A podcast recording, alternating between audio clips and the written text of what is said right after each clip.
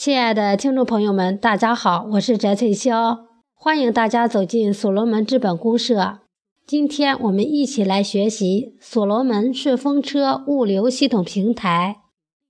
作者：北京临时工作组一组六六零八群秘书长王富山。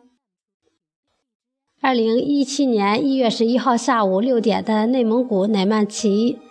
天气极其寒冷。呼呼的西北风吹到耳朵上，有刀割的感觉。我一路小跑进入刚建的候车大厅，一股热气扑面而来。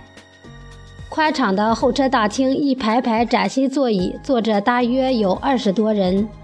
我找了靠边的位子坐下，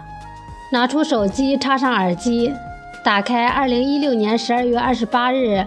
北京一组健康管理工作站封闭培训廖光明老师的讲课录音。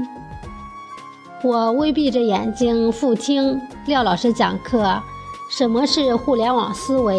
如何用互联网思维撰写项目说？我正听着互联网思维，发现人和世界连接的新的关系：社会创新价值思维、用户价值思维。社会化思维、协调共生的思维、价格和价值的分离、增信赋能思维、群体智慧思维、简单极致思维、行业覆盖思维、释放社会隐形思维、广泛就业思维。哎，兄弟，兄弟，你去哪里？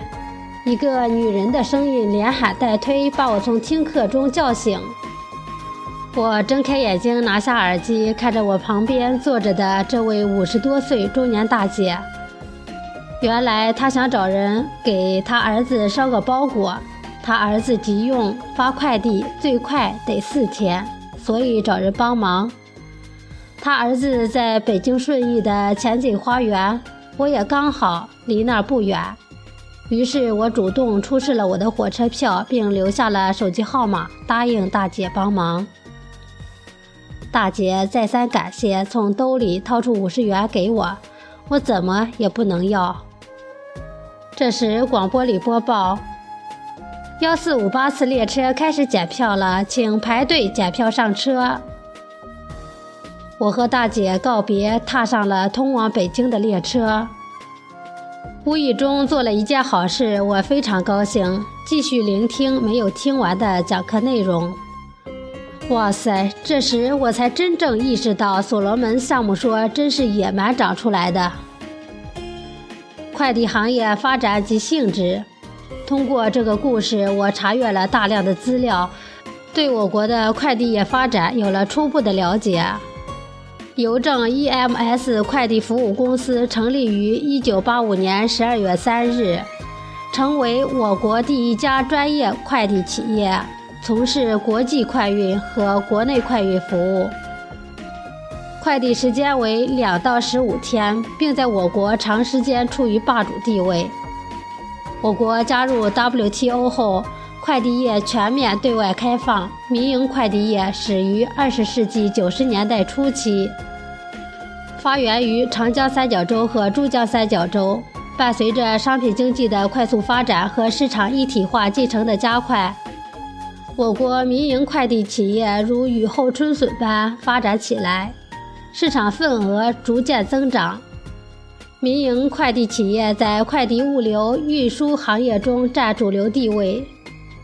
快递物流业被视作为除生产和销售之外的第三方利润源。现阶段，我国民营快递企业的主要代表品牌有：深圳顺丰速运。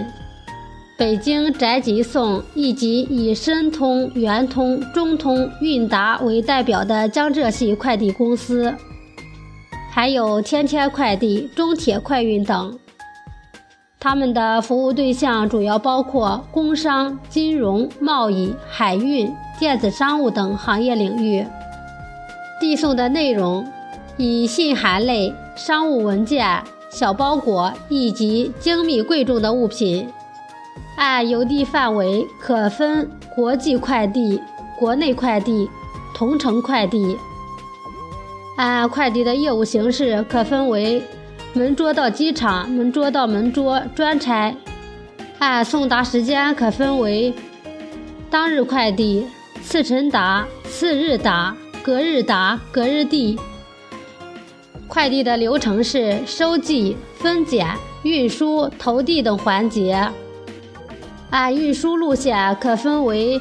公路、铁路、航空、海运。快递行业现状：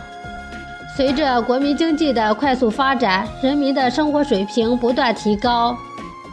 当今时代，电子商务与电子信息技术的快速发展，使得社会掀起一股互联网购物风潮，人民邮寄物品的数量逐渐增多，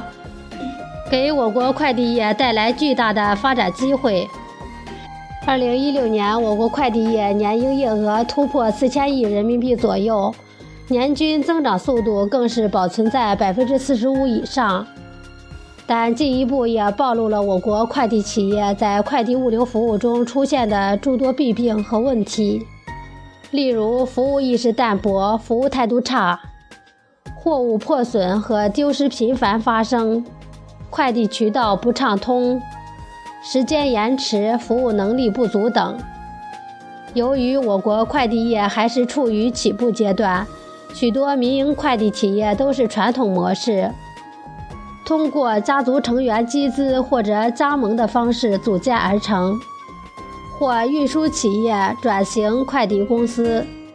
在管理体制和组织机制上没有引进现代化管理和技术。企业内部缺乏约束，缺少民主与创新，企业缺乏自律性，快递企业各自为政，管理水平长出不齐，行业内部出现过度恶性竞争，使企业出现经营成本高以及资源浪费等负面影响，市场管理体制和政策法规不健全。缺乏规范管理，使快递市场中频频出现费用高、内盗、扣件敲诈、故意损坏、携款潜逃等诸多问题，而且在快递服务过程中丢失、霸王条款、货损理赔和责任关系等纠纷问题很难得到妥善的解决，消费者合法权益难以得到维护和保障。多数民营快递企业集资融资难，机械化和自动化程度较低，基础设备都还落后，配套设施也不完善，在收发流程中打包装、分拣货物还是人工处理，大大浪费时间，延迟快递送达时间。快递业服务网点覆盖上具有明显的区域发展特征。国内快递主要分布在经济增长的长江三角、珠江三角及京津冀地区，区域不同，快递费用不同，送达时间不同。同城快递要两天，国内快递要三到五天。如果在经济不发达、交通不方便的西部、西北部、北部城市，服务需要七至十天，甚至时间更长。快递行业未有一个统一集中的信息管理系统，欠缺必要的公共平台，在信息采集、分析、跟踪、处理等业务功能不够完善，信息资源的整合能力差。企业在经营理念上、企业文化、员工素质文化、服务水平。设施和网络信息化水平等方面也有着巨大的差距，而且在发展中存在着分散经营、规模小、资金缺乏、担保和融资难、网络覆盖率低、设施设备较落后、员工工资低、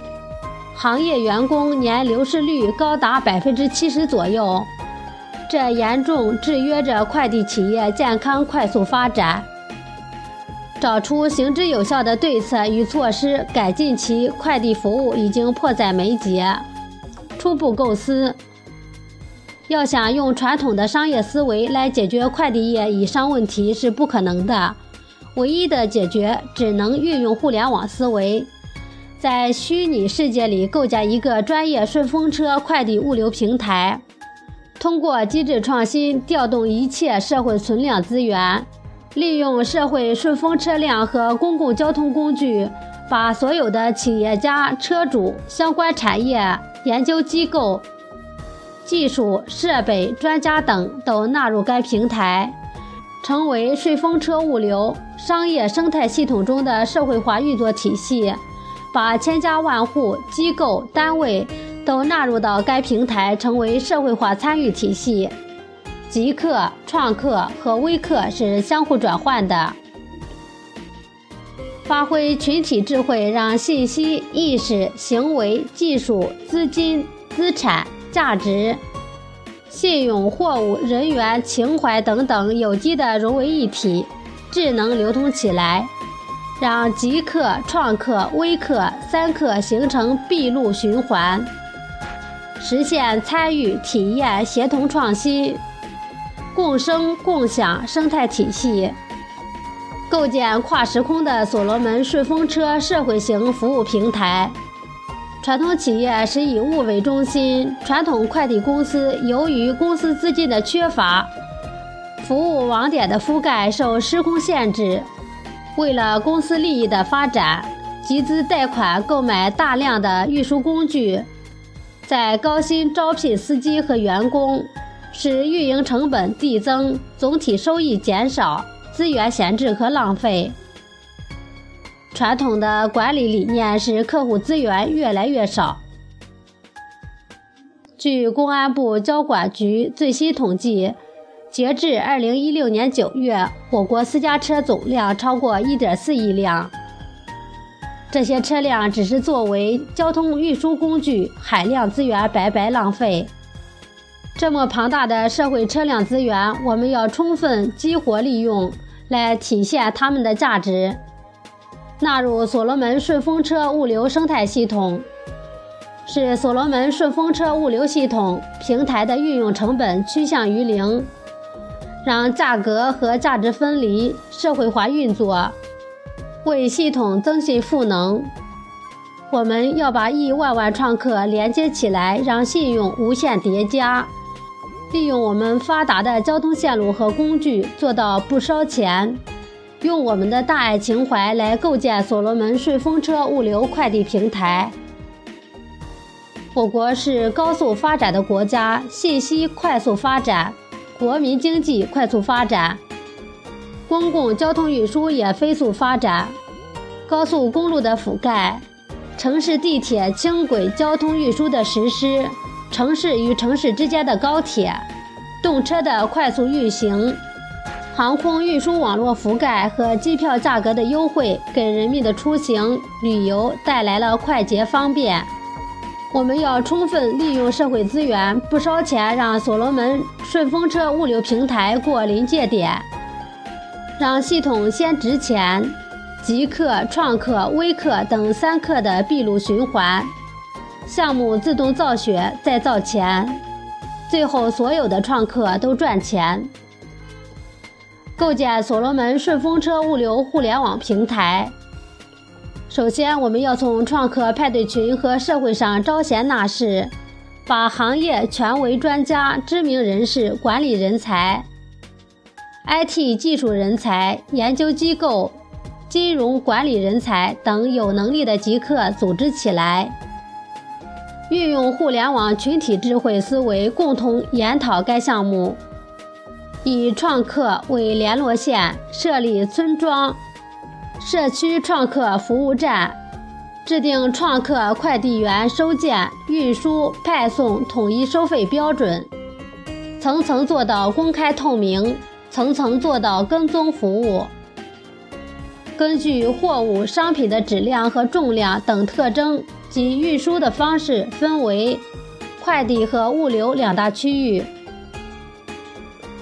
也可以把传统的快递企业和物流运输企业通过机制创新，转化整合到所罗门顺风车物流平台，让他们为系统增信赋能，颠覆创新整个快递物流业，做到全球唯一。极简单、超快速、超好玩，不烧钱，结果交付，为全球人民就业提供服务，让人民积极参与、体验分享，得到超需回报。极客、创客、微客的三客闭路循环，是所罗门顺风车物流平台信息即时反馈。编辑成本越来越低，知道趋向于零，编辑效用越来越大，所罗门顺风车物流系统越来越值钱，形成价值黑洞，开发所罗门顺风车物流公共服务平台，做好 PC 机网页版、手机 APP 客户端、手机公众微信号。把所有的生产企业、电商平台、车主、相关产业等都纳入该平台，成为所罗门顺风车物流商业生态系统中的社会化运作体系，也可以转化为微客。微客把收货人姓名、商品类别、重量、体积、地址、电话信息发布信息平台后。系统会自行计算出收费价格。创客可以通过 APP 进入信息发布平台浏览发布的信息，查看收货人地址是不是和自己的行程在同一个地方，发货地址是不是离自己较近。如果合适，可以抢单收件，开始你旅游、上班、出差、赚取信用值和数字资产之旅。模拟实操示例：某创客家住在北京顺义县城。今天下午，他从网上购买了明天上午十一点四十由北京去太原的高铁票，然后打开手机所罗门顺风车物流 APP，在导航栏目里看到所罗门快递窗口、所罗门物流窗口、公告信息窗口、客服。打开公告信息窗口，里面滚动着关于旅客出行携带行李规定，以及顺风车物流系统关于快递收费标准的规定。同城快递不超过一千克，每件十个数字资产和十个虚拟信用值；每超过一千克加两个数字资产。国内快递不超过一千克，每件十五个数字资产和十个虚拟信用值；每超过一千克加两个数字资产和两个虚拟信用值。创客每收取派送一件信函类商务文件、小包裹以及精密贵重的物品，应得两个数字资产和信用值。如果创客抢单后再退单，创客将向系统支付两个数字资产和五个信用值。该创客了解到系统的信息后，进入所罗门快递窗口，里面有信息浏览窗口。我要发布信息窗口、虚拟信用值窗口、客服窗口、提交。他点击信息浏览窗口。屏幕上滚动显示微客发布的一条条信息：一条发货地址，顺义某某小区发货人王某某，商品类别信函件，重量一百克，支付数字资产十五。上面还显示了电话、收货地址和联系电话号码。该创客立即抢单，后台通过抢单的 IP 数据。把对应的二维码发布到信息后台。微客创客可以通过二维码进入公众微信号查询信息。他继续浏览信息抢单，同时点开“我要发布”窗口，发布一条信息：姓名杨某某，二零一七年十二月十八日十一点四十分，北京开往太原高铁。需求二十千克商品货物提交。系统根据 IP 数据在信息后面发送了该创客二维码。另一位是顺义区服务站创客，他看到上面创客发的信息后，长按识别二维码，进入上面创客的微信公众号，进入关注，里面显示姓名杨某某，ID 零零零零六六八八三三，电话幺五九幺幺零某某某八八，虚拟信用值七千，数字资产八千。看到信用值后，这位创客对此人感到满意，立即抢单。同时，系统根据抢单的 IP 数据，也在信息下面发送这位创客的二维码。这位创客打开信息公众号聊天窗口，告诉上面那位：“我是创客服务站，有十八公斤，共计四十五件发往太原的货物。”上面那位创客通过二维码查看这位创客服务站位置后，开车提货。顺便路上把自己抢单的货物收回，一共六十件货物。上面那位创客打好包后，又在平台上发布一条信息：二零一七年十二月十八日十四点十五分，太原南站有六十件货物提交。系统根据发布信息的 IP 数据，自动匹配二维码发送到信息后面。这时，太原的创客也在发布信息窗口浏览信息。看到第一位创客发布的信息后，点击他的二维码进入微信公众号查阅他的信息，立即抢单。系统根据抢单 IP 把二维码发送到他的二维码的后面。太原创客随时关注第一位创客的位置，十四点三十分后在火车站接上货。太原创客急急忙忙地给客服送货去了。微客收到货物后，登录系统支付应付的数字资产，并对创客评论。系统收到后，给收件、运输、派送每位创客应得的回报数字资产和信用值。第一位创客这次出差，顺便一共赚了六百九十个数字资产和六百九十个信用值。除去二百元的车票，他还赚取了四百九十个数字资产。最关键的是无价的信用资产，今天的收入让他沾沾自喜，同时又发布了太原回北京的时间信息。本项目的互联网思维分析：世界的未来是互联网，互联网的中心在中国。世界上最大的生产制造是中国，生产力最多的国家也是中国。所罗门矩阵系统的发展从中国开启。所罗门顺风车物流项目超越了时空，发现了人和世界新的关系，并实现了链接，形成我为人人，人人为我的关系。三千万准创客作为种子，信息及时反馈，效用无限叠加，边际成本趋向于零，边际效用无限增大，使项目不烧钱过临界点。所罗门顺风车物流平台不同于以前传统流量互联网，它是产业互联网，有所罗门矩阵生态系统做支撑，运用互联网思维，跨区域、跨行业释放社会隐形资源，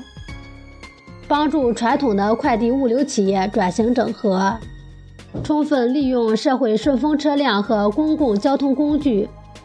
让意识、行为、资金、信用、物质、智能流动起来，创新社会价值。所罗门顺风车物流项目是社会发展的必然产物。社会型企业有行业权威专家、知名人士、管理人才、技术人才、研究机构、金融管理人才等有能力大佬即刻组织起来，运用互联网群体思维，共同研讨平台系统的组织结构。把所有的生产企业、车主、相关产业等都纳入到该平台，成为创客，让极客和创客人人参与项目运作，是社会化运作体系。把千家万户、机构、单位都纳入该平台，成为社会化参与体系。极客、创客、微客三客形成闭路循环，相互转换，形成自动造血，为全人类的就业提供了条件。让创客、微客为系统增信赋能，极客、创客、微客三客在闭路循环中体现了参与、体验、协同、共生、分享，彼此的增信赋能使系统越来越值钱，形成价值黑洞，所罗门顺风车物流平台在机制上去中心化，层层做到公开透明，由极客做保证，创客的信用做担保，层层跟踪，让微客放心下单。在操作上极简单、超好玩、超迅速，让用户出差、旅游、走路、跑步都能赚取数字资产和信用值。积极呈现，得到超需回报。所罗门顺风车物流项目对接所罗门矩阵系统，数字资产对接普惠金融体系，让资产自由流通，信用无限叠加，可以和其他项目链接，形成长尾效应，与其他项目共享资源，实现协同共生，创造一个全新的顺风车物流体系。